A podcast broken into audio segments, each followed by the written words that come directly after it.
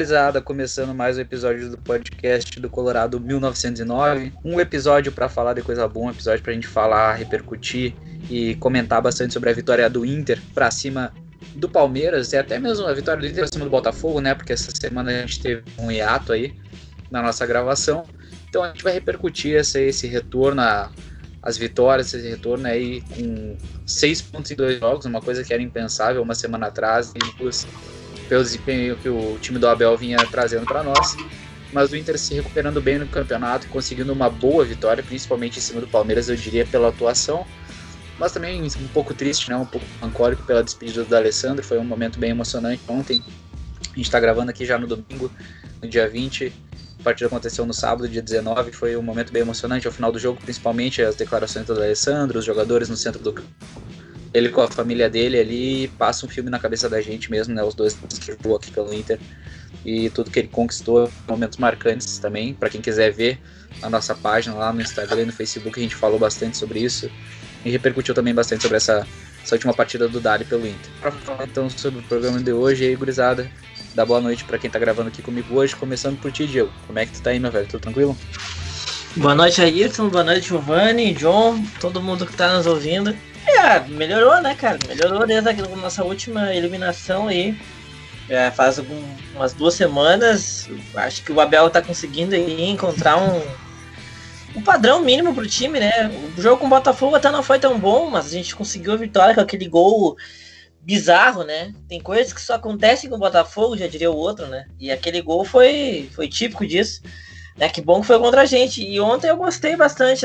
Bastante não, mas perto do que a gente vinha atuando, é, o Abel tá achando um padrão, a gente vê que ele tá tentando repetir o time. Ontem ele colocou o Prachedes, mesmo com pouco tempo de, de, de, de, descanso dele, ele até não fez um bom jogo, mas pelo menos o Abel tá tentando ali, né, encontrar alguma coisa e eu acho que tá evoluindo, né? Dá pra, dá pra pensar em alguma coisa ainda nessa temporada, pelo menos. É, eu acho que agora estão deixando a gente sonhar, né? Já diria o poeta, estão deixando. Já diria o outro. E tu, Giovanni, como é que tá aí, meu velho? Finaleira de ano pegando só pelo Natalzinho e final de ano agora, Boxing Day, né? Como dizem. Fala Ayrton, Diego, boa noite aos nossos ouvintes, boa noite aí pra gurizada. Bom, é, foi uma. Falando sobre o jogo, foi uma boa vitória.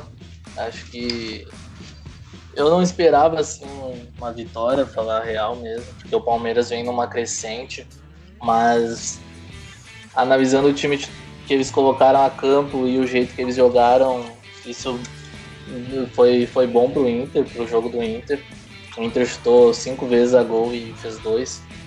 Então foi um, teve um bom aproveitamento nesse sentido. A gente jogou claramente esperando eles e saindo no contra-ataque. Dá para ter uma, dá para ver uma ideia agora de jogo no, no time do Abel Braga. Isso aí é bom, pelo menos. É totalmente ao contrário do estilo que a gente vinha antes, mas pelo menos é um, é um estilo de jogo, né? E a gente ganhou de 2 a 0 de um time que não tem nem o que falar, né? Um time milionário, tem todas as condições de, de chegar em todas as competições, não à toa tá na semifinal da Copa do Brasil e da Libertadores, né? E a gente conseguiu uma vitória. E ainda mais numa data que foi ontem, o Dário se despedindo, uma pena ter sido um jogo tão importante, né? Porque claramente ele não consegue dar mais aquele empenho que ele tinha antes, né? Aquela qualidade que, que ele tem, ele não consegue mais passar por todos os anos que já, já passou na vida dele, 39 anos, então uma pena que ele tenha jogado só 7, 8 minutos, mas foi bonito depois as homenagens, a, o vídeo que o Inter fez para ele, né? No, passou no telão do estádio, a família ali junto com ele, os jogadores mostrando total respeito por ele, né? E fico triste só por a gente não não ter tido torcida, né? Isso aí pesa bastante. Um cara que merecia muito, assim, uma despedida como a gente vê lá na Europa, né? Do Totti, que a gente viu recentemente então seria muito, muito bonito que se a nossa torcida tivesse junto ontem né, nesse jogo. Acho, acho que essa, essa, partida de ontem foi uma partida muito boa do Inter. Eu também não esperava uma vitória, ainda mais da forma que foi, porque eu acho que o Inter anulou bem o Palmeiras, assim, não foi uma vitória sofrida. Foi realmente uma atuação muito boa do Inter, né? A gente conseguiu criar algumas chances interessantes. A gente teve um bom domínio no setor defensivo uh, perante ao Palmeiras. A, a, chance mais assustadora, eu diria que foi aquela bola na trave do Cuesta, né? Que ele foi cortar e a bola estourou no travessão, assim, foi a chance que mais me, me assustou.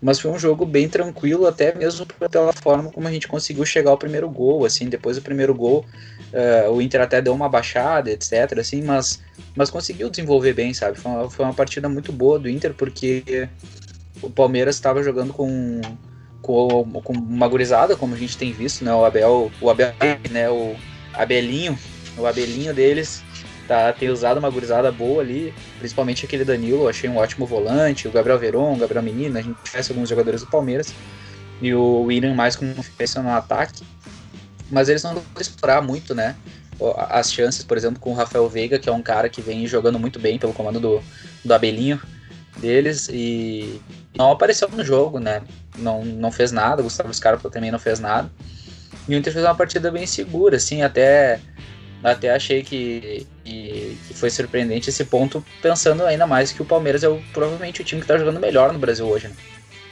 É, junto com o São Paulo ali, a gente tem que é, dizer também do Santos. Paulo, claro. né, os paulistas cresceram ah, muito. Lá do é. Santos, tem que falar. É bom lembrar. ainda, bem que, ainda bem que tu lembrou disso aí, cara. A gente tem que falar do Santos. Pois é, são, são times que estão aparecendo aí, né? E, e, cara, eu até acho que por mais que o Palmeiras tenha vindo com um time que pode se dizer alternativo, né? Não era exatamente os 11 titulares, mas são todos jogadores que estão sempre figurando no time titular, assim. Então, eu acredito que nós vencemos do Palmeiras com o melhor que eles tinham para aquela circunstância. Então, eu acho que foi realmente uma vitória de, de autoridade do Inter, né? Não foi assim um, um grande futebol, né? Mas eu acho que pelo momento da temporada, é, pelo que a gente vinha jogando, pelos baques que a gente teve, né? A forma como o treinador anterior saiu, a queda brusca de desempenho do time inteiro, a dificuldade de adaptação, as eliminações nos pênaltis, foi uma série de eventos, as eleições também, foi uma série de eventos que, que tinham tudo para acabar com a temporada do Inter, né? E realmente, em termos de título, provavelmente ela acabou, não é impossível, mas é muito improvável, né? E, mas não acabou a temporada, gente ainda pode pegar um G4 que é muito importante. Ano passado a gente cometeu um erro, acho que a gente acabou naufragando, né, depois da, da, perda da Copa do Brasil, e não deveria, porque entrar no G4 faz a diferença, e vai fazer muita diferença no ano que vem, porque a gente não vai ter para temporada, né. Inclusive esse é um fator importante, eu acho, pro Inter, e eu espero que isso aconteça, anunciar o seu novo treinador agora, para essas últimas rodadas já. E aí tem que ver o que vai fazer com a Bel, né? Vai deixar o Abel lá como auxiliar? Não sei. Ou trazer o Miguel Angel como auxiliar no início? Não sei, pode ser uma alternativa. O Abel já falou que está disposto a, a conversar e vai aceitar o que vier. Né? Então eu acho que tem, que tem que ser feito esse movimento aí, porque se deixar para o Miguel Angel pegar o time só no final da temporada, vai ser complicado. Ele vai ter um período ali muito muito conturbado para conseguir fazer o time, não vai ter pré-temporada nem nada. Então vamos ver, né? Eu acho que o, a, as perspectivas agora estão começando a se desenhar de uma forma mais promissora para o ano que vem. Né? Olha, eu acho que na questão da transição, isso tá nítido que vai acontecer uma coisa que não prejudique tanto o Inter, sabe? Eu acho que essas entrevistas do Barcelos desde o começo, falando que vai respeitar a comissão que está agora, falando que vai existir essa transição, que que é que tem que ter, tem que acontecer, né? Porque é uma temporada atípica, nunca aconteceu isso no futebol aqui no Brasil e principalmente na, no, na nossa aldeia aqui, o presidente sempre tem esse tempo para pensar melhor, para trazer um cara que que seja do gosto dele. E eu acredito que talvez o Abel ele fique no clube por agora, mas mesmo assim a gente vai anunciar um treinador. Eu acho que o Abel vai fazer meio que esse esse negócio que o Osmar Voss faz, não sei, com, com ele agora no momento. Então eu não acredito que o Abel vai ser mandado embora. Eu acho que vai ter esse esse, esse aproveitamento, porque é um cara que está ali, é um cara que está conhecendo o grupo também e vai ajudar mais o, o Miguel Angel, que provavelmente o técnico que vai chegar, então eu acho que não vai ser uma coisa que mude tanto, porque senão vai prejudicar ali a nossa briga, que provavelmente vai ser para Libertadores e isso aí seria é, essencial, né? O Inter conseguir uma vaga na Libertadores. Então acho que vai ter essa transição aí da melhor maneira possível, porque não é possível que os caras peguem e joguem fora tudo que está sendo construído, né? Agora o Abel está conseguindo dar, um, dar uma cara pro time do jeito dele. O, tem, tem caras que começaram a crescer com ele ali, o próprio o próprio Yuri Alberto tá, tá metendo gol a cada jogo, tá, tá crescendo, mesmo entrando depois do intervalo. Então isso aí tem que ser aproveitado e torcer pro, pro cara chegar não, não não ter tanta dificuldade, né? Eu acho que ele vai começar a treinar mesmo depois que a temporada acabar. Eu acredito assim, mas antes ali tem que ter alguém com ele. Senão a gente tem, tem, tem perigo aí de não conseguir o que a gente quer no ano. Eu acredito também que, que vai ter essa transição mais uh, suave, digamos assim, porque pelas declarações do Barcelona logo depois da, da, da, eleição, né, que é um ponto que a gente tem que ficar aqui depois com mais calma sobre como foi esse processo eleitoral e, e sendo sagrado né, o novo presidente, aí, o Barcelos, por uma gestão de três anos. Ele já falou na entrevista logo na sequência, ali numa sabatina ali de perguntas de diversos repórteres, repórteres perdão, uh, sobre como que vai ser né, essa, essa, essa transição do comando técnico do Inter, porque ele deixou claro que não é porque ele chegou que agora o Abel vai sair, ele é trocado de uma forma brusca, então provavelmente vai ser ajustado essa, essa transição, ainda mais considerando as vitórias que o Abel conseguiu nessa sequência, né?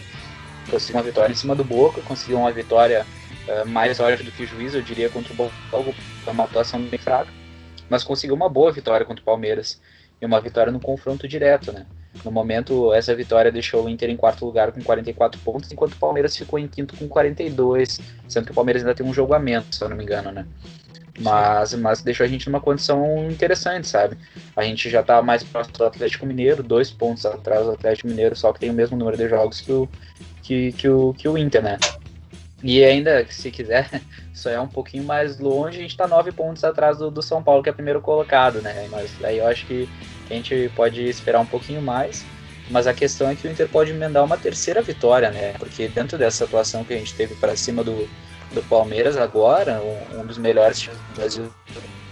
A questão da atuação mesmo, não só de elenco, como a gente já falava, agora a gente tem que esperar um pouco mais longe, né? Eu acho que o Abel conseguiu achar um time um pouco melhor, conseguiu uh, encaixar melhor o Praxedes no time, mesmo que ele não tenha feito uma partida muito boa contra o Palmeiras, até o Abel falou sobre isso.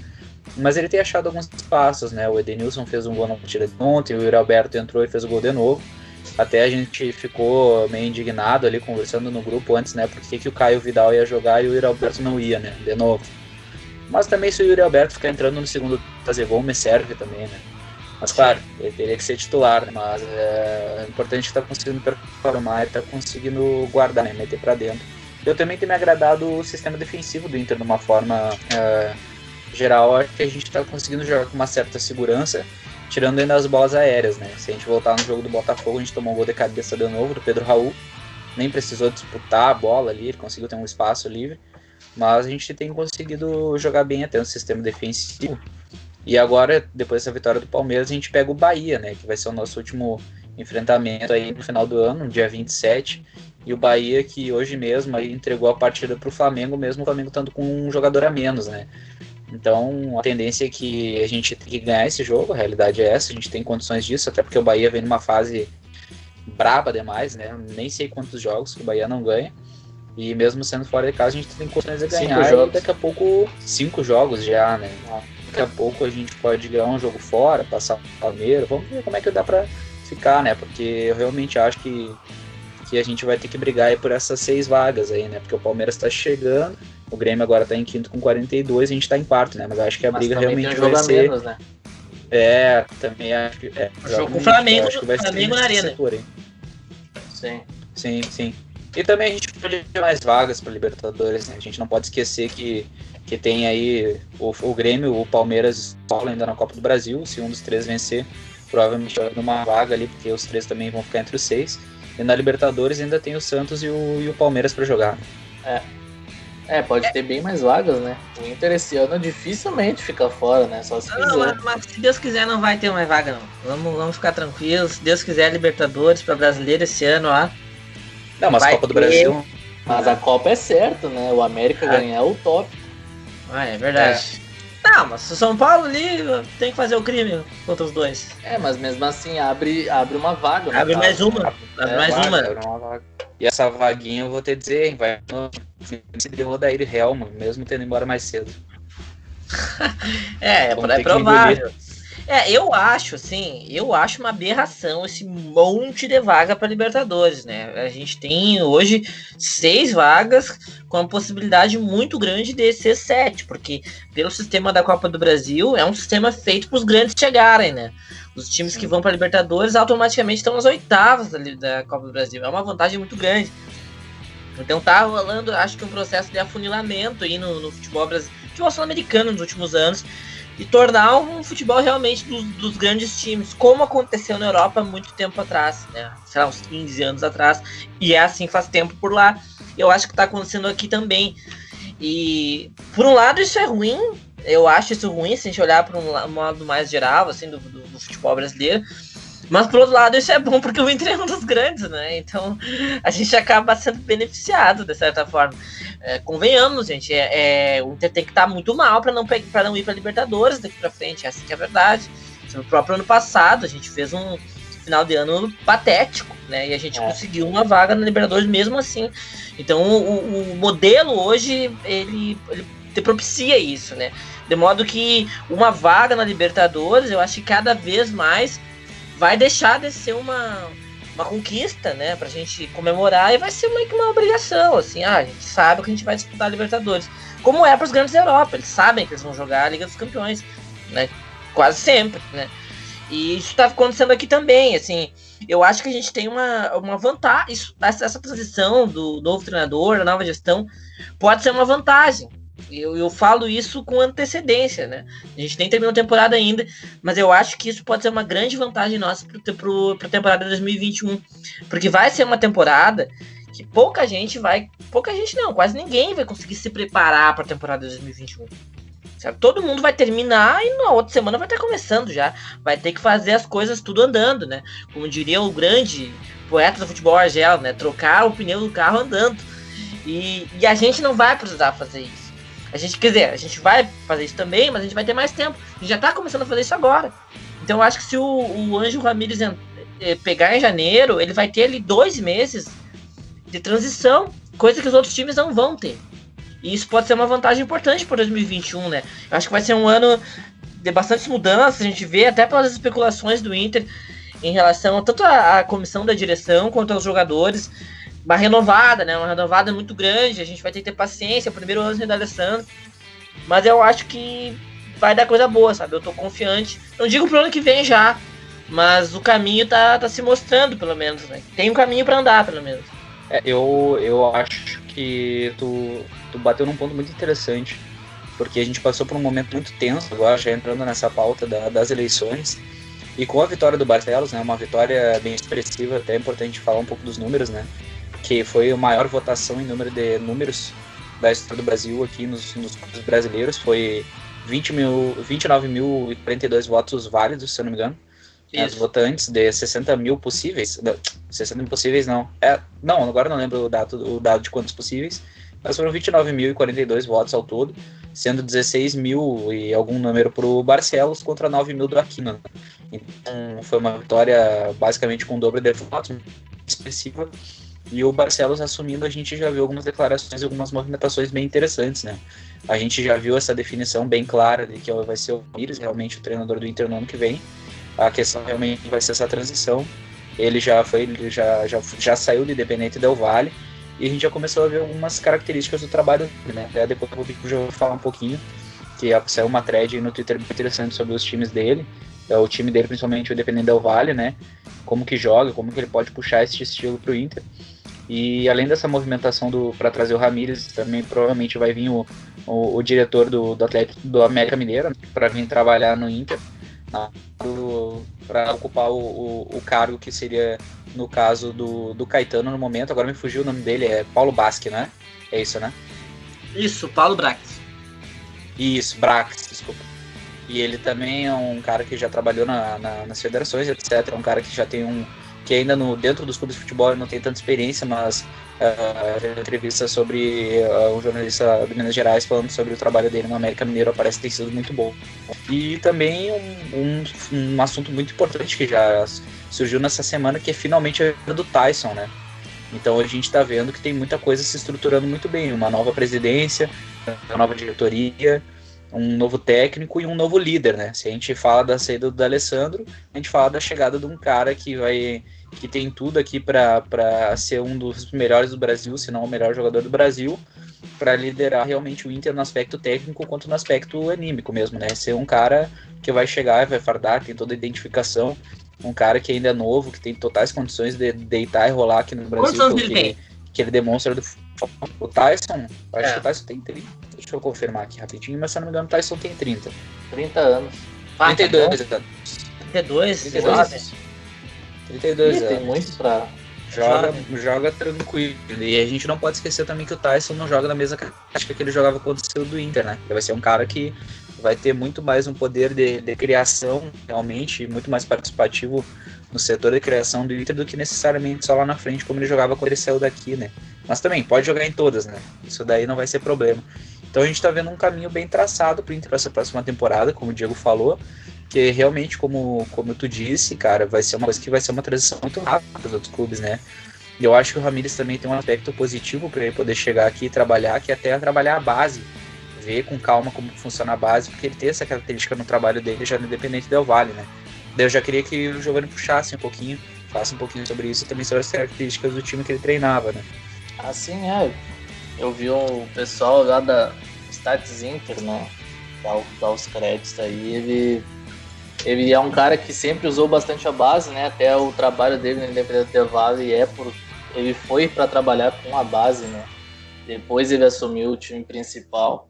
E ele sempre implementou o estilo de praticamente jogar com cinco na frente no ataque e defender. Ele defende com, quatro homens, às vezes três também. Mas é, a gente vai ver muito, muita saída de bola com o goleiro, o goleiro saindo até praticamente até o meio campo. A gente vai ver a, a mesma saída praticamente que o Cudê usava também com o volante indo entre os zagueiros, porque ele joga bastante com com os zagueiros abertos, os laterais bem à frente. Então a gente vai ver um time que joga muito com a bola, né? Muito rápido e com três atacantes, né? Sempre com três atacantes, dois caras extremos que sejam dribladores e um centroavante que seja não tão bruto, né? Que a gente não tem no elenco, na real. Eu acho que o Abel Hernandes é o cara mais parado, mas ele nem é ah, tão. o Abel ainda. E... mas... É, mas o Guerreiro é o centroavante perfeito, né? Seria esse cara perfeito para ele. Até se, se, a gente for ver o, o time do Independente da Vale, são três caras muito rápidos lá na frente. Então, eu acho que ele faria o mesmo com, com o time do Inter aqui, mas daí a gente vai ter que ir pro mercado, né? Só se a gente tiver na base esse cara, esses dois caras, porque no time, no time atual a gente não tem nenhum, nenhum extremo que faça essa função de ser um driblador. Eu acho que até as outras posições a gente não tem tanta carência para o estilo que ele quer, mas lá na frente eu acho que o Inter vai precisar ir para o mercado. O Tyson não é mais aquele ponto. O Tyson é um cara que joga atrás dos atacantes. Eu não sei como o que, que vai fazer no Inter, mas na Ucrânia ele já vinha jogando como um 10, né? Então, talvez ele faça essa função de meio campo aqui no Inter e não mais esse cara que jogue pela ponta, até, até porque mudou muito o estilo dele lá na, no Shakhtar, né? Então, eu acho que o Inter vai ter que ir pro mercado, mas esse é o, é o estilo do Miguel Angel, né? Joga com no, quando ataca num 2-3-5 e quando defende, defende com no, no 4-3-3, às vezes com três zagueiros, três, uns 3-5, num 3-4-3, enfim, eu acho que a gente vai ver bastante mudança em relação ao estilo dos últimos anos, né? É, no, no que diz respeito à nossa expectativa, assim, o que eu posso falar por mim, assim, é que eu espero ver um time é, é, ofensivo, né? mais ou menos como a gente estava vendo esse ano, né? Um time competitivo. Eu acho que a cobrança vai ser menor do que em relação ao Kudê, porque eu acho que o, o Kudê ele pegou ainda o Inter com uma, com uma expectativa de título muito forte. Eu acho que esse ano de 2021 a expectativa vai ser menor em relação ao título de Libertadores, por exemplo. Mas é claro, a gente vai esperar que a gente consiga pelo menos cumprir os primeiros passos, né? Que é aquela coisa. Ganhar o estadual, ganhar a Grenal e o resto ser competitivo, assim, não vou cobrar título. Espero ver o Inter jogando bem e em relação ao estilo, cara, eu, eu, eu espero que ele consiga se adaptar sabe? Há um pouco do, das circunstâncias do Inter e das circunstâncias do elenco, que eu acho que foi uma dificuldade que o Kudê teve. Foi, foi um defeito, inclusive, eu acho que ele teve no trabalho dele. Por causa do que, assim, o Yuri Alberto é um cara que tá crescendo, tá crescendo muito, tá jogando muito, né? Ele é jovem. Ele não é exatamente um ponta driblador que vai para cima, ele também não é um centroavante. Então, se ele não se encaixa no modelo, ele vai ficar no banco. Não sei, eu quero ver ele crescendo ano que vem. Né? O próprio Galhardo, entendeu? A gente vai ter o Guerreiro e vamos ter o Galhardo. Em tese são dois camisa 9, um vai sobrar. Beleza, até entendo se não sobrar. Mas não quero ver um, um, um, cara assim, escanteado, sabe? Como a gente viu o Moledo esse ano, por exemplo, e depois se provou que o Moledo era o melhor zagueiro que a gente tinha à disposição. Então, assim, eu tenho a expectativa de que ele seja um cara que traga, assim, ideias que a gente já viu, na verdade, um pouco esse ano, mas ideias boas pro Inter, pro futuro do Inter, mas que também consiga se adaptar ao que a gente tem, aos nossos recursos, né? Que não, muitas vezes não são recursos tão desprezíveis assim, como o Yuri, como o Galhardo e como o Tyson mesmo, né? Que também não é exatamente um ponta veloz, é um, um articulador, um, acho que o que antigamente se diria como meio atacante, né? Um ponta de lança quase. Então como é que esse cara vai jogar? Sabe? Esse cara tem que jogar. O cara tem bola no corpo, tem que jogar. Sabe? Do meu ponto de vista. Então eu, eu tenho essa expectativa. Eu quero, eu quero que ele traga boas ideias, mas eu quero também que ele se adapte ao Inter, que ele consiga vestir o Inter, assim. Como do meu ponto de vista, acho que o Kudê não conseguiu fazer, entendeu? Acho que ele teve essa dificuldade. E inclusive acho que foi um dos fatores para ele querer sair. Né? E vamos ver. Vamos ver qual é, que é o perfil dele. Ele não parece ser um, o mesmo perfil do Gudê em termos de, de personalidade, gerência de grupo. Até por ser de uma escola bem diferente. O Miguel Angel não é argentino, não é exatamente um bielcista, como é o Kudê, né? O Kudê não é precisamente um Bielcista em termos táticos, mas ele é um Bielcista em termos de personalidade, de gerência de grupo e tal, como é o São Paulo. E, e eu acho que o Angel ele vai para outra linha, ele, ele tem uma. Ele é espanhol, né? Ele, inclusive tem uma semelhança com o Guardiola. Fisicamente ele parece o Guardiola, né? Fala igual o Guardiola. A, a, voz dele, tudo que parece com o Guardiola. Então vamos ver, vamos ver como é que vai ser a personalidade dele. É, eu acho que em estilo de jogo a gente vai ver até um pouco mais eu não, não sei se é ofensivo, mas é um time que joga mais aberto. Eu acho que com o Kudê a gente via muitos laterais subindo, eu acho que agora a gente vai, vai ver os volantes pisando muito na área, a gente vai ver o primeiro volante chegando muito na área, um negócio assim, porque pela ideia que ele tem de quando ele assume o poder do ataque, assim, eu acho que vai muita gente para frente, eu acho que, é, que isso aí que a gente vai ver no time do Inter, não em termos ofensivo, talvez seja até mais ofensivo que o Kudê. E vamos ver lá atrás, né? Se vai ser um time muito exposto, se vai, vai deixar muito contra-ataque. Porque esse, esse, é, um, é um medo né, que, que, a gente tem também. A gente sofreu um pouco até com o Kudê, não, não tanto em números, mas durante a partida a gente, a gente sentia um pouco de insegurança em relação à defesa. E espero que que ele olhe bastante para a base mesmo, porque a gente hoje tem o Pedro Henrique, que é um zagueiro que está na seleção sub-20, então é preciso olhar para esse cara, né? Tem que ver o que, que esse cara mostra na seleção e, e, esse cara tá no Inter, então tem que aproveitar o, o próprio o, o Lucas Ribeiro, usar o Zé Gabriel também, recuperar como jogador. Então acho que a gente tem, tem um bom futuro em termos de base, assim, acho que isso me anima bastante, porque pelos discursos assim, do Alessandro Barcelos é um, é um, é um negócio que vai ser muito forte, até porque a gente não tem poder financeiro, né? Então acho que assumir esse, esse trabalho com a base seria muito, seria muito mais importante do que de cara já sair disputando por todos os títulos, sabe? Eu acho que a gente precisa de um precisa passar por um processo antes de querer brigar por tudo. Eu acho que esse ano aceleraram um pouco as coisas e cobraram demais em termos de, de, de resultado. E da nossa parte também, acho que a gente esperava muito, a gente cobrou muito e o Inter não tinha, não tinha time para isso e não teve um trabalho para chegar aonde que a gente quer chegar. Cara, eu, eu acho que a gente tem um caminho bem interessante para ano que vem, e só alinhando essa questão que, que o Diego e tu comentaram sobre as características do, do, do Ramires e também sobre ele entender as peças que a gente tem para poder montar um esquema. Como comentaram ali antes, o Tyson pode jogar atrás dos atacantes. Eu vejo ele de uma forma muito clara chegando no Inter e jogando atrás do Galhardo e do, do Guerreiro, sabe?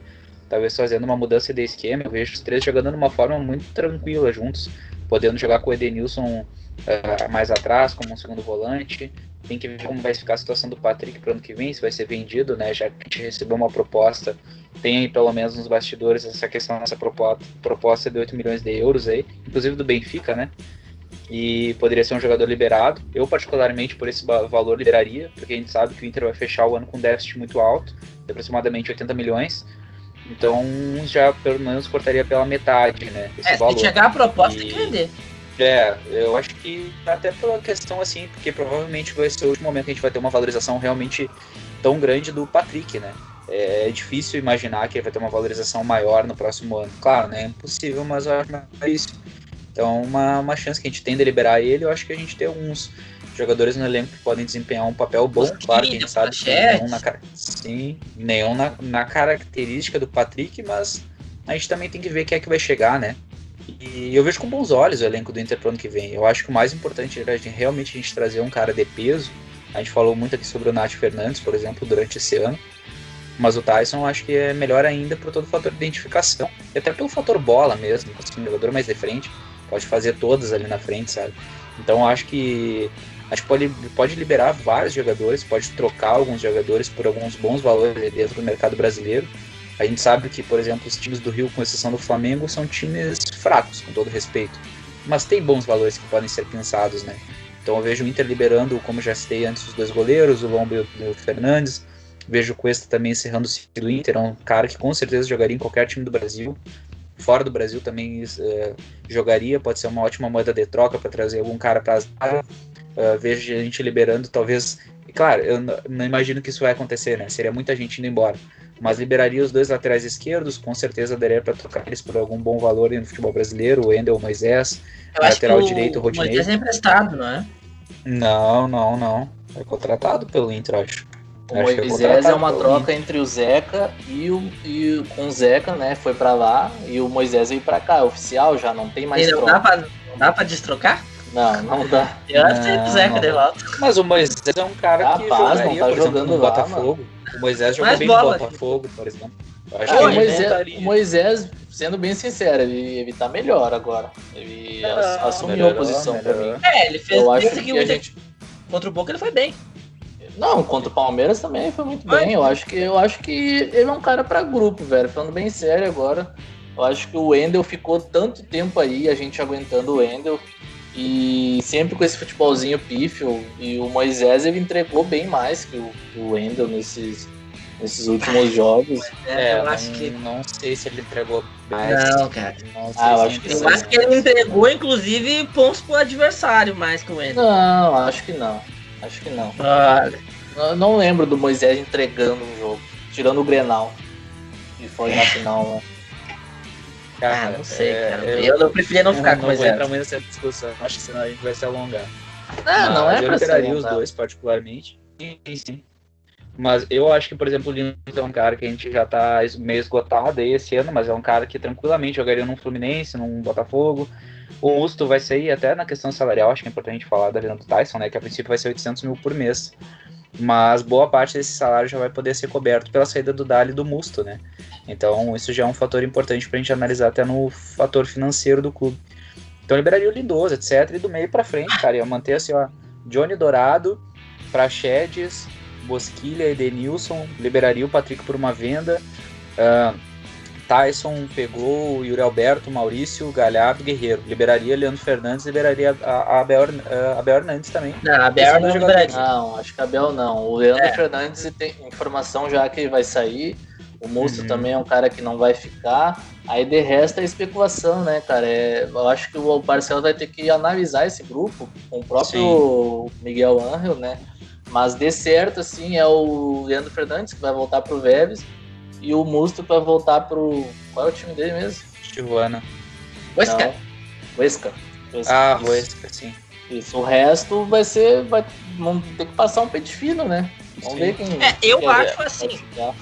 Só, só pra finalizar, só pra finalizar, quando eu falo liberar, seria muitos deles usar como moeda de troca mesmo. Sim. Tá? Eu acho que muitos deles têm espaço a gente pegar bons jogadores em times menores e pensar. E eu acho que cara, a gente libera daqui a pouco um jogador ou outro ali e traz um Vina do Ceará. Eu não, não vejo como algo assim impossível, sabe? Não. Eu acho, não, é eu acho que o Inter tem, tem, tem valores aí para fazer boas trocas nessa, nessa transição. Eu acho assim, existe aquilo que a gente vai especular que a gente pessoalmente quer e Sim. existe aquilo que eu acho que é a tendência a acontecer. No que diz respeito ao que pessoalmente a gente quer, né? Tu falou aí um pouco das suas perspectivas. As minhas seriam o seguinte: eu acho assim tem que fazer uma limpa no elenco. Eu acho, claro, existem muitos fatores aí, a, o estilo do treinador, o que o treinador vai querer, as lideranças do grupo, isso é muito importante. Né? A gente tá tendo uma grande liderança saindo agora com o Dali, tem outras lideranças que estão aí, a gente não sabe como é que vai ser para eles. Eu acho que essas lideranças precisam sair, é um fator muito importante. Tem feito a diferença para nós. Esse tipo de liderança ter, está afundando nos momentos decisivos, né? Então, tipo, Lomba, Cuesta, esses caras acabaram o ciclo, né? Então eu acho que eu também, no meu ponto de vista, liberaria esses caras, ou para negociar com outros times, ou para emprestar, ou para fazer moeda de troca, manda embora. Ah, ninguém quer, empresta, sabe? Mas eles têm que sair. Lomba, Danilo. O Cuesta eu acho que é um cara que tem mercado, ele com certeza o Inter consegue vender ele. Tem dois caras que são caras que eles têm bola ainda, estão jogando muito, que é o Patrick e o Edenilson. Mas eu pessoalmente acho que acabou eu acho que acabou o ciclo, sabe? O Patrick é um cara que eu até aceitaria ficar no ano que vem. Ele está jogando muito, está no seu melhor momento. Mas ele provavelmente vai ter o melhor destino desses todos, né? Ele vai ter uma proposta boa. Vende, deixa o cara embora. O Edenilson é um cara que, em termos de futebol, é o melhor de todos eles. Né? O cara tem muita bola no corpo. Mas é aquela coisa, né? É o craque do jogo que não vale nada. Então, assim, com todo respeito, deu, assim, acabou. Pra mim, acabou. Manda embora. E no que, no que diz respeito a quem vai ficar, eu gostaria, o que, que eu vejo? Eu, eu vou um pouco na linha do que o Ayrton falou. Eu acho que o Inter tem que jogar alguma dupla de ataque. O Inter, com o Tyson, achou o ponta de lança e faz o famoso losango no meio de campo, né? Um esquema que eu particularmente sou fã. Losango no meio de campo, quatro atrás e vão para cima. É isso aí, entendeu? E tem peça para isso. Dupla de ataque Guerreiro e Galhardo com o Yuri correndo por fora. Para mim, esse é o meu ponto de vista o Tyson de ponta de lança, e você tem três ali, um, um volante, dois meio-campistas, ali você tem opções. Você tem o, o Dourado, o Johnny para a primeira função. Para do meio você tem o Prachedes, você tem o Bosquilha, para mim, duas ótimas opções. E aí talvez algum reforço. Os quatro atrás tem que reforçar na lateral. Vai ter que reforçar na lateral. E zaga eu acho que a gente tem no elenco. A gente tem os guris aí, tem o Lucas Ribeiro, tem o Moledo que eu acho que tem que ficar. Então não tem opções. Vai ter que reforçar na lateral. Isso é tudo que eu quero. Agora, o que eu acho que vai acontecer, eu acho que infelizmente muitos desses caras que a gente quer que vá embora provavelmente não vão ir. Por exemplo, Lindoso. É, eu acho que o processo de limpa não vai ser tão radical assim. E talvez a, a, a, percepção do treinador, o estilo, acabe trazendo algumas novidades aí pra gente que a gente não, não imagina ainda, né? Então, infelizmente, eu acho que não vai ser exatamente como eu, eu quero que aconteça, mas vai ter alguma mudança, né? É, eu acho que é isso aí. É bem que tu falou. Eu acho que tem essa diferença entre o que a gente gostaria que acontecesse, que seria o mundo utópico do futebol, e a gente sabe que o futebol não é assim, né? A questão é isso, é a esperança nessa diretoria nova aí que a gente a gente realmente vê com bons olhos como que pode dar essa sequência, porque é um momento de, de realmente dar um já pensar, finalizar essa temporada, já que a gente tem o brasileiro para competir e ver até que ponto a gente pode chegar, mas pensar no ano que vem, né? E aproveitar os recursos que a gente tem mesmo.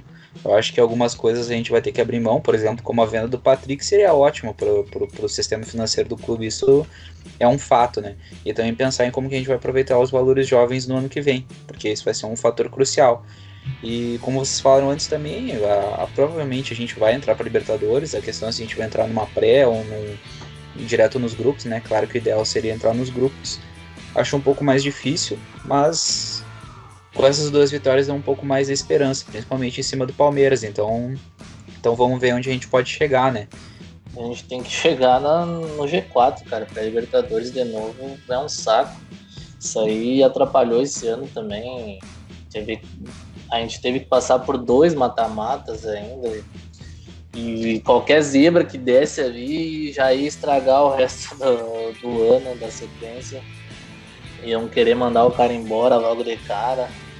Estragar um monte de coisa, receita, né? Esse ano a gente já vai ficar num, num déficit horrível quase é 80 milhões, né, praticamente. Então imagina se a gente não conseguisse passar de fase dessas pré-libertadores e, e ano que vem vai ser mais crucial ainda, né, cara? Porque o Alessandro vai pegar o time endividado, vai ter que, ele vai fazer uma limpa, ele vai, vai, vai acontecer essa limpa, porque foi um dos pontos que ele mais criticou durante a, a campanha dele.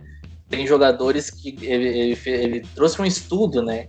que ele falou sobre jogadores Sim. que ganhavam um alto salário e em minutos jogados era porra, não, não fazia sentido pagar aquilo ali. Então acredito que vai ter uma limpa nesse sentido. Não, não, não, não acredito que, que seja da boca para fora trazer um estudo sobre isso.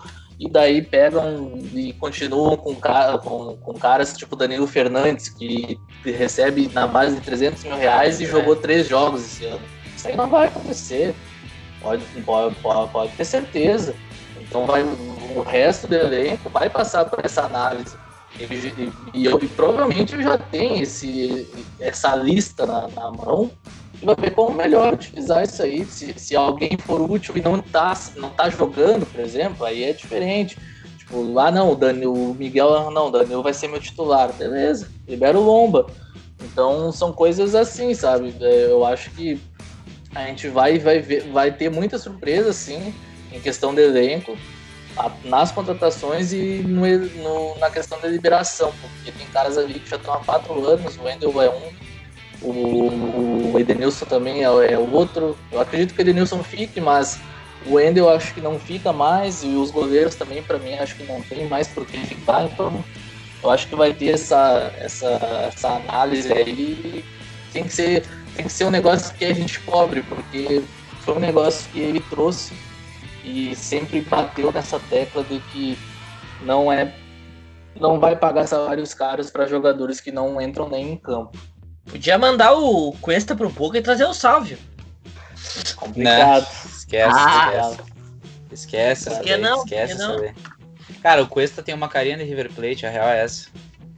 Ah, não sei se. O Cuesta tem uma carinha de River Plate. Não sei se poderia... encaixa no, no, modelo do munheco. O Boca e o Capaz. do México. Se o Cuesta for pro River, vai voltar a jogar a bola que jogava aqui. Tá louco? Olha, não sei não. Para, cara, a gente menospreza. Eu vejo, tô vendo uma galera muito menosprezando o Cuesta, velho. O que o Cuesta jogou não, aqui no Inter foi foda, tá louco? Não tem o que, que dizer. Eu, eu aceito se eles nos mandarem Rafael Santos Borré. Ah, o Borré tá louco, joga muito. Esse aí vai pra Europa, cara. É. Ele, tá, ele até tá fazendo hora extra no tem livro. Cada livre, tem cada livre. Tá até cara, fazendo hora extra no livro. O único jogador que pode vir pro Inter é o Nath Fernandes, que a gente já negociou. Aceito é ainda. É que, e que é um cara que meio que já passou o tempo dele lá no River. O de resto, acabou, né? são jogadores ele... muito jovens, cara. O, é o, o Nacho nem jogou agora, né, contra o Nacional. Não, não. Os, os caras estão. A volância cara, foi Ponzi e É incrível assim, ó, se tu pegar e assistir dois jogos do River. É, ele é uma mudança assim, ó, de time para é. um outro jogo que é incrível assim, ó, eles e, e é a mesma coisa. O é estilo do jogo né? é o mesmo. Uhum. É, é, o que trabalho faz o, o Esse De La Cruz a gente perdeu a chance de trazer antes, né? Real. Sim. Ah, era, o era um que podia o, vir também, agora já é peça importante. É, agora já era, né? Agora é Europa. O Dela Cruz se destacava há muitos anos e ele era conhecido como o irmão mais novo do Sanches, né? Sim. E que tá jogando de bola agora, né? Até não sei como que ele não vai pra seleção do Uruguai, assim, ter um destaque maior, sabe? Porque ele joga muita bola, é um cara novo. O Borreta é um jogador muito novo. O Carrascal, que é aquele colombiano de 22 anos, é, fez um golaço né? essa, essa semana. Sim. Então, né? O time do River não, não tem que falar, né? Eu acho que é o franco favorito da Libertadores. Gurizada, eu queria agora que a gente mudasse um pouco de assunto, virasse a chave aí e falasse sobre a despedida do ídolo, né? Sobre a despedida do Dali aí, se falar um pouquinho sobre, sobre ele aí, que, que já queria dizer de uma forma. Eu acho que dá pra cravar, né? Que tirando a despedida do, do Senna aí, nessa década do Gali, do, do, do Gali, do Dali é a, a maior, né? Eu acho que não, não tem o que, o que dizer. Sim, sem dúvida. Sem dúvida foi a, maior, né? E uma pena as circunstâncias, né? É. Estádio vazio é um crime. Num, um, Como diz o Beckler, do... né? Como diz o Beckler, a última dança merecia ver um estádio cheio. é, porque, cara, ontem um jogo contra um time grande, um jogo assim, não era um jogo decisivo, então é um jogo bom para uma, pra uma despedida, né? O, o, um tempo bom para jogar e, cara, é uma crueldade, né, do destino dar se despedir com a arquibancada vazia, né? Mas eu tenho esperança que no ano que vem ele vai, vai ter a despedida que merece, né? Vamos achar ali algum, alguma brecha no calendário, fazer um jogo festivo com Chivas, né? Tem que chama o Chivas do Guadalajara e faz um, um é. jogo festivo, porque que é, é, é um dos poucos ídolos do Inter de todos esses que a gente viu nesse século que vai ter realmente a despedida que merece, né? Porque, é. infelizmente, muitos dos outros ídolos que a gente teve aí na década passada e, nessa década não tiveram essa oportunidade, acabaram saindo em circunstâncias muito turbulentas. E o Dali não, o Dali tá fechando seu contrato. Infelizmente, num ano tão conturbado quanto esse, era para ser o último jogo da temporada, né? Pô, a gente tá aqui já vindo de dezembro e a temporada tem ainda, né? Sei lá, uma parte considerável ainda. É, mas, né, foi um, um, evento muito grande, né? E é legal ver o reconhecimento do, do resto das torcidas do país. É. Porque é cada vez mais raro um jogador ficar tanto tempo assim num time, se identificar tanto com a torcida. É, realmente, acho que o último foi o Rogério Senna, talvez o Fred. Tirando o goleiro. Tirando o goleiro. É muito raro. Tirando o goleiro, talvez o Fred, mas assim, também não teve muito isso, né? É foi meio conturbado ali, também ficou menos tempo. E vão parar por aí, é só o que tem, né? Então é, realmente. Não, não, é, não, não, não ganhou Libertadores. Então, realmente, foi um momento muito marcante. Tem é, talvez o maior argentino, com certeza, que passou pelo futebol brasileiro, né? O mais marcante. Isso é algo, algo notável, né? Algo muito forte. Né? O, nossa, a nação mais forte do futebol sul-americano, tirando o Brasil. E então realmente a gente teve o privilégio de ver aí o grande argentino jogando no Inter. É, cara, a gente vê a grandeza do cara quando a, quando a gente vê as outras torcidas reconhecendo, né? Não só as outras torcidas, mas como a mídia, né, do, do eixo, principalmente, reconhecendo até mais que a daqui, né? Então a gente vê como o cara foi importante pro futebol brasileiro, como ele foi importante pra gente. E um cara ficar 12 anos no clube, velho, é, olha, é, é, a gente só vê isso quando o cara é goleiro aqui no Brasil, porque de resto a gente só vê na Europa, né, cara? E é, e é raro mesmo assim.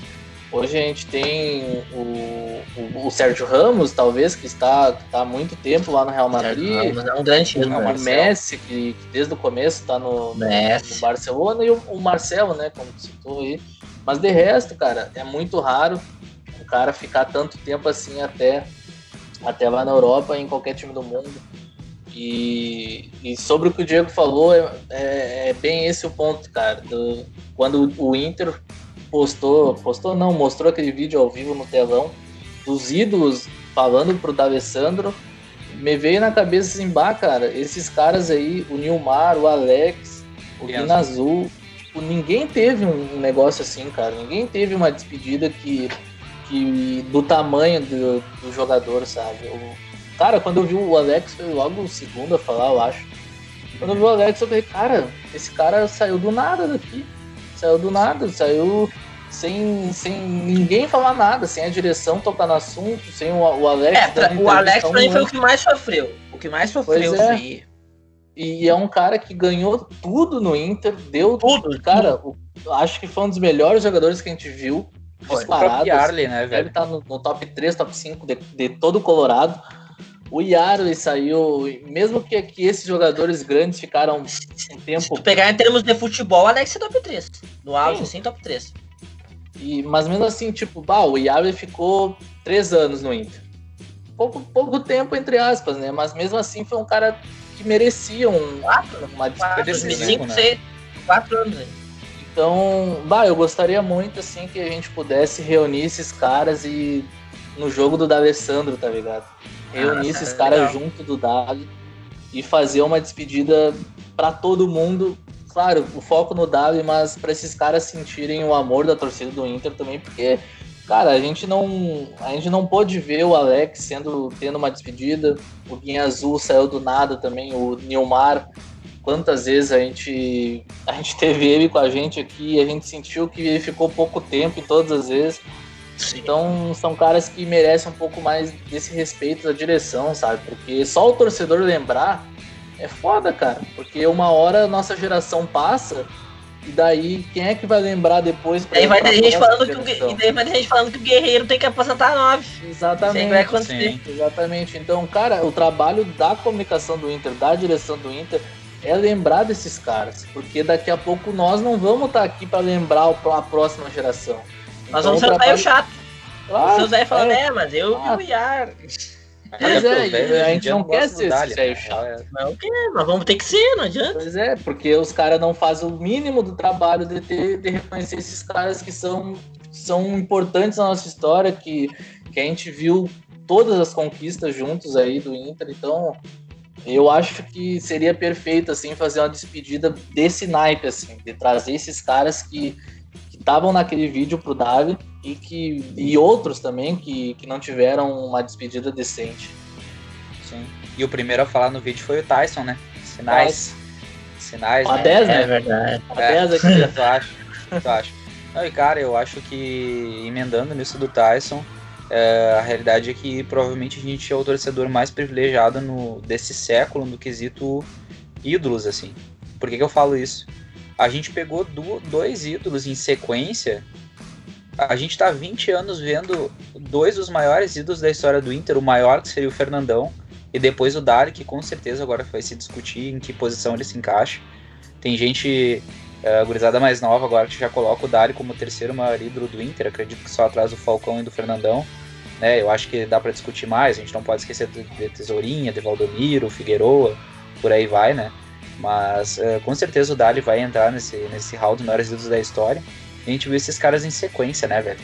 A gente tem aqui 25 anos de idade, a gente viu basicamente a nossa vida inteira esses dois caras fardando pelo Inter. Então o, o prazer que a gente teve, o privilégio de ver esses caras representando o clube, porque eles são ídolos não só pelos títulos que ganharam, mas por todo o fator anímico, por todo o fator de defender a camisa, de, de realmente tu sentir aquela identificação que é que transcende o futebol, né? Isso é muito forte.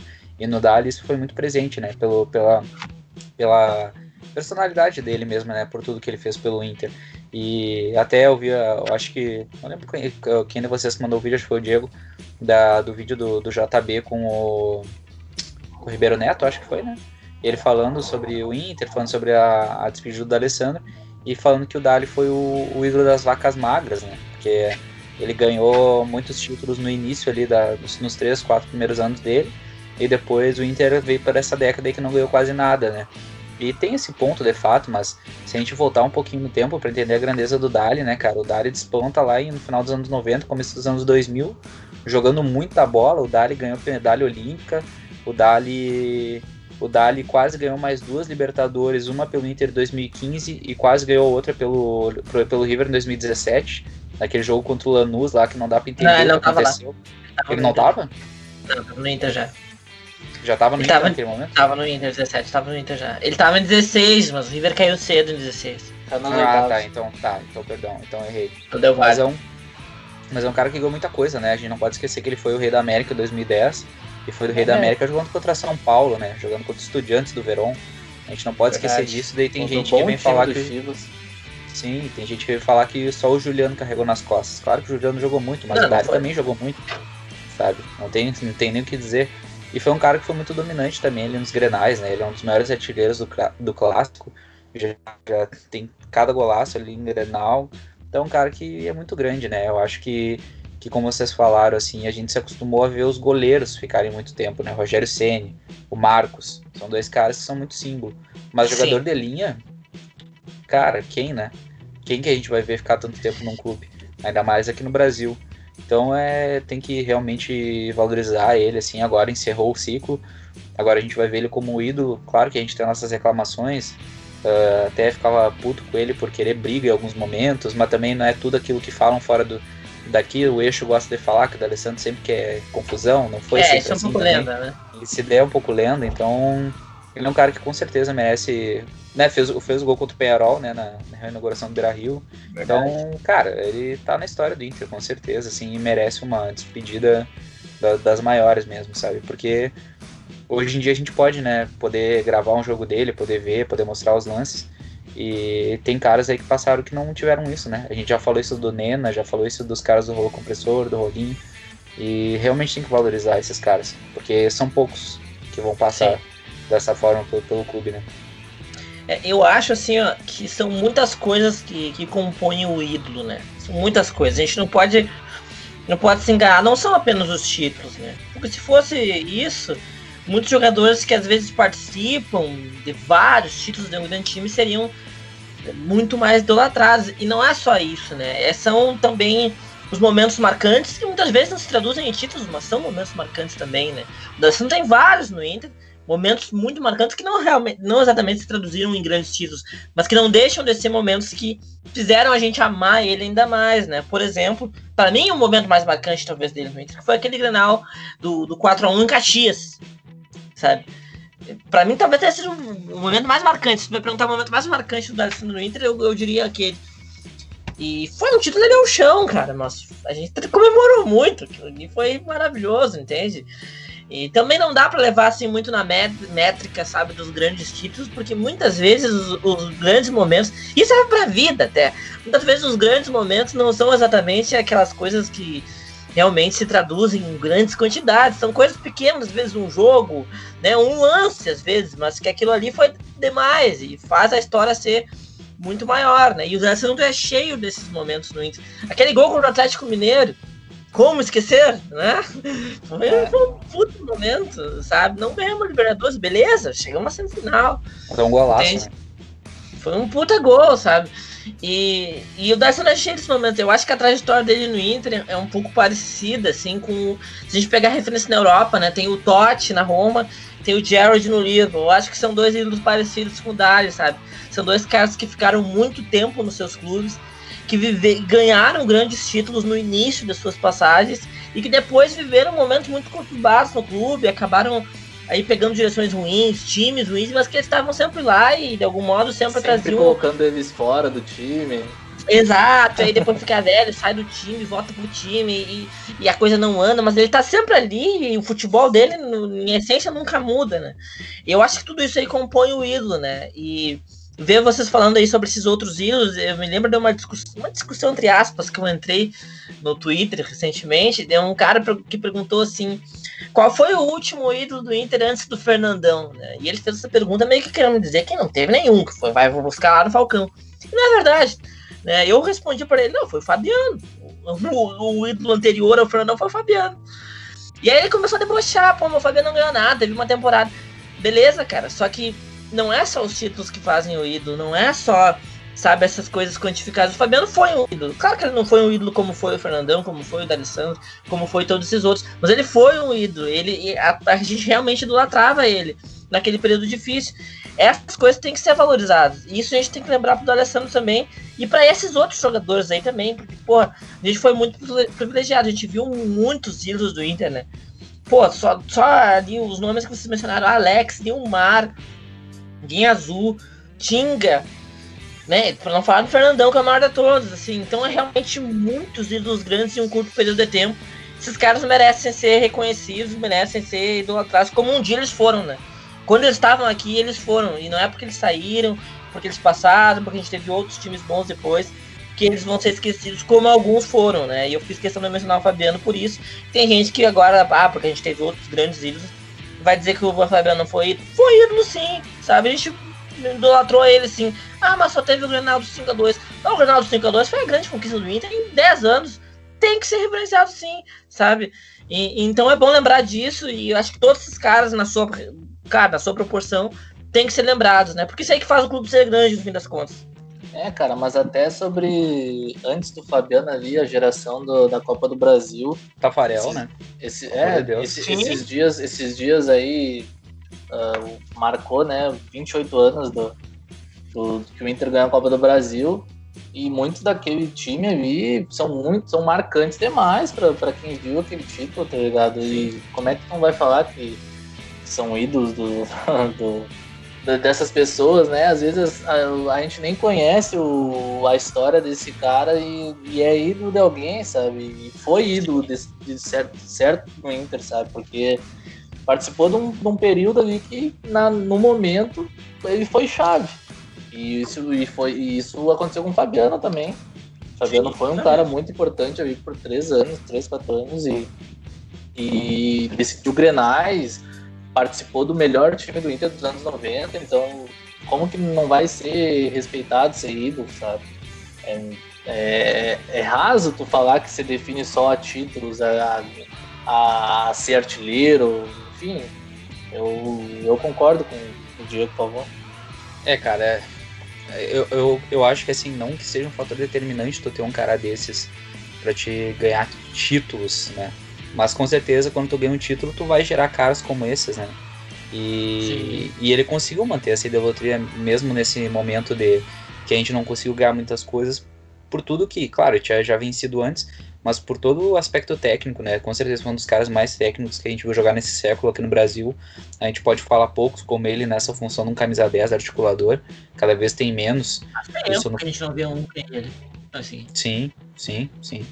E é realmente raro, né? É realmente raro. Então a gente tá vendo essa repercussão por todas as torcidas, pelos outros clubes e, e dá para entender a grandeza dele, da passagem dele por aqui. Vai continuar jogando bola e não tenho dúvida nenhuma assim que ele vai voltar em algum momento, seja como técnico, seja seja como diretor, seja como um, um representante do Inter. Com certeza ele vai estar ligado ao clube, né? Não é à toa que o filho mais novo dele já é gaúcho, tem cidadania brasileira, é um cara que tem total identificação com o Inter e isso não, não vai mudar num, nunca, né? Eu acho que a gente só tem realmente agradecer ao Dali, dar sequência agora. E se o Tyson estiver firmando e confirmar mesmo a vinda dele, é um cara que pode engrandecer ainda mais o papel dele dentro do Inter e se ganhar título, também vai ser um cara que vai se alçar muito, né? Então a gente vai ter mais um cara aí liderando. Ah, se o Tyson voltar e ganhar título. É, então ah. a gente pode ver três caras assim numa sequência muito forte é. que não é para qualquer um, sabe? Isso é muito massa. Pra te ver como o Inter uh, produz jogador forte, né? Mas, Buenas Gurizada, antes de fechar o programa também a gente não pode esquecer, né? Não pode esquecer de falando em título, falar das gurias, né? Falar delas, porque Grenal é aquilo, né? Maternidade é o que fala, né? Maternidade que chama. Hoje teve final do Gauchão e feminino e um bicampeonato das gurias, né? As gurias ganharam do 2 a 1 para cima do Grêmio aí. Uma partida com um placar é, relativamente apertado, mas a soberania a gente sabe que é nossa, né? Tu que viu a partida inteira aí, Giovanni, o que, que tu pode falar dessa final? Ah, cara, foi um jogo bem, bem disputado. Foi o Inter é o melhor time, né? Eu acho que ninguém tem dúvidas disso. Era o favorito para ganhar. E só que o Grêmio também fez um enfrentamento digno. Só que falta falta qualidade. Não sei, eu acho que eles estão atrás termos de projeto, assim, das gurias. Acho que eles estão um pouquinho, estão com um passo atrás, assim, mas conseguiram fazer um jogo digno, até porque é clássico, né? Não esperava uma goleada do Inter, mas não esperava uma derrota do Inter também. E o Inter conseguiu a natural, sabe? Como a gente. Quando, quando a gente viu o Inter masculino ganhar do Grêmio, ganhando a natural, foi o que aconteceu hoje. Jenny fez o primeiro, e parecia que o Inter ia fazer mais porque estava chegando bastante. Daí no segundo tempo o Inter já fez logo de cara com a Bianca e matou o jogo, né? O Grêmio conseguiu um pênalti que para mim não foi, o Voaden inventou o pênalti. Acho que a, que a jogadora do Grêmio forçou e conseguiram descontar, né? Mas a real é que a Kemi nem trabalhou, né? O Grêmio não chutou a gol, apesar de ter se defendido bem, até chegava no, chegava no ataque, mas não conseguia chutar, sabe? E quando chutou foi por causa de um pênalti inventado, na minha opinião. mas já era no finalzinho do jogo, o Inter tava controlando bem a partida e só comemorar, né? Eu acho que a gente ganhou muito porque o projeto tá um pouquinho na frente, sabe? Deu para perceber que o Grêmio ainda não consegue fazer enfrentamento com o Inter. Já são nove jogos sem ganhar do Inter. Só ganharam uma vez e foi nos pênaltis ainda, acho. Então a gente vê que enquanto, enquanto eles não, não, não alcançaram o Inter em termos de, de, de projeto, eles não vão conseguir. Não vão conseguir bater as gurias. Vai ser, vai ser raro, assim. Vai ser uma surpresa até se o Grêmio conseguir vencer os próximos campeonatos gaúchos, não sei. Mas a minha impressão é que, que o time do Inter tá pronto assim para alcançar umas coisas maiores, sabe? Tipo, o gauchão, o Inter vai, vai fazer o dever de casa, e, mas tem que partir para algo maior, sabe? Tá na hora já. É, eu acho que tá em outro patamar mesmo o projeto do Inter, assim, as jogadoras, é, o grupo como um todo, né? É um grupo que tá bem amadurecido. A gente viu que hoje os gols saíram numa jogada da Rafa Travalão, que é uma jogadora que chegou esse ano que é super importante, dando uma assistência para a Jenny, que é uma jogadora também que chegou aí para realmente tomar conta do meio-campo do Inter, que com certeza é uma das mais importantes do grupo. E depois a Bianca Brasil, né, que não tem nem o que falar, simplesmente artilheira em tudo que passa e deixou dela mais uma vez, né, um golaço. Ainda por só para só, só para pontuar, né? Então foi foi um, uma vitória importante, as gurias acabaram até caindo de uma forma um pouco precoce no brasileiro feminino, mas no Campeonato Gaúcho confirmaram, né? Confirmaram mais uma vez, mais um ano conseguindo o título e é isso que importa, né? E antes da gente finalizar o programa de fato, eu queria puxar um assunto aqui para vocês, porque tá chegando Natal, né? Tá chegando Natal, geralmente a gente faz um peru, faz um churrasco, né, aqui no Grande do Sul. Mas a real é que eu tô, com, tô pensando, falei com o pessoal para nós fazer um peixe nesse Natal. e eu queria. Porque eu fiquei. Só que eu fiquei preocupado, porque essa semana eu fiquei sabendo que o peixe fez meio mal pra uma gurizada aqui do sul. Não sei se vocês estão sabendo isso daí. Fez, fez, parece que fez meio mal mesmo, né? Desceu. Ah, desceu mal, assim. Quando tu come tem uns espinhos, né? uns quatro espinhos assim seguidos. Ah, brabo. Não, e, e, diz que o primeiro, assim, foi da largada, né? Diz que o primeiro, bah, que os caras foram. Foram, foram cortar o bichinho e já era. Não tinha. Não, foi. Não deu, não deu nem pro gosto, assim. Cara, cara e, e, o pior é que hoje eu tava olhando o jogo do Manchester United aqui, tranquilo, né?